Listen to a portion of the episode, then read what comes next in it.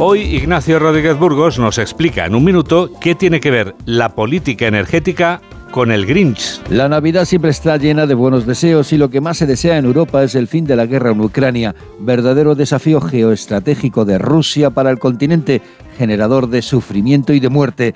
En la economía, la guerra de Ucrania ha provocado un lento cambio en la política energética que poco tiene que ver con la de hace un año. Supone una independencia europea del gas ruso y del Kremlin.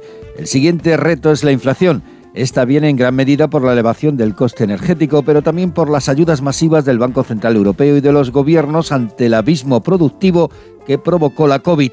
La inflación seguirá alta en 2023, pero las tasas se irán moderando según avance el año esto cuando los salarios marchan muy a remolque, muy atrás. La otra incógnita son los tipos de interés. Los hipotecados están tomando el turrón duro de las revisiones y el encarecimiento del préstamo.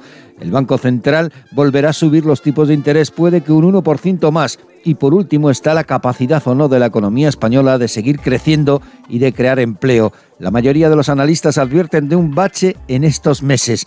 La cuesta de enero siempre es empinada. La cuestión es no ir hacia atrás, no caer y no aumentar la tasa de paro, que es el tradicional Grinch de nuestra Navidad. Y ahora en este día de Navidad